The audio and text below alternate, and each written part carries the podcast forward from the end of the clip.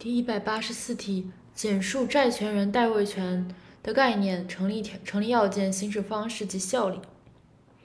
首先就是主要还是债债权人代位权的成立条件，四个成立条件：一合法，二合法，三要代于，四不专属。先看概念，债权人代位权是指当债务人怠于行使其债权或者与该债权有关的从权利。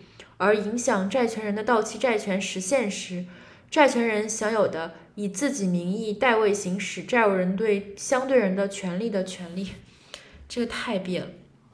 就前提就是怠于行使，然后影响债权的到债权人的到期债权实现，然后享有的什么权利？享有的是以自己的名义代位行使债务人对相对人的权利的权利。第一个权利是呃代位的权利，第二个权利是这个权利本身的定性。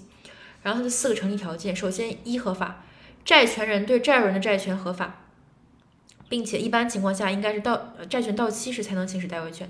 二合法，就是债务人对第三人或相对呃也就是第相对人享有债权。三要怠于，债务人怠于行使其债权或者与该债权有关的从权利，影响债权人的到期债权的实现。这是一个概念的一个复述。然后四是不专属。债务人对第三人的债权为非专属性权利和可以强制执行的权利，非专属可以强制执行。